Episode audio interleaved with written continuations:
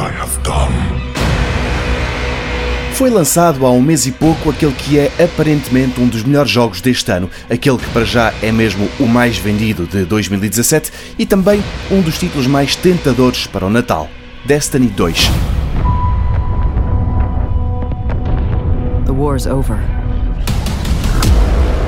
And we've lost. Trata-se da sequela de um jogo que foi, de uma maneira geral, bem recebido, mas que também foi bastante criticado porque a narrativa, o enredo, não era grande coisa. Um facto que foi corrigido desta vez. No Destiny 2 há uma história interessante para seguir e depois há o modo online com o tiroteio do costume.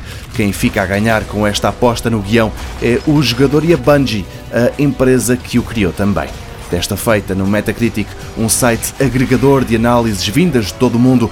O Destiny 2 na Xbox One tem uma média de 87 pontos em 100 possíveis e nas PS4 85. A novidade aqui, mais do que estas avaliações, é que a partir de hoje, depois das consolas, o Destiny 2 também está à venda em versão para os PCs.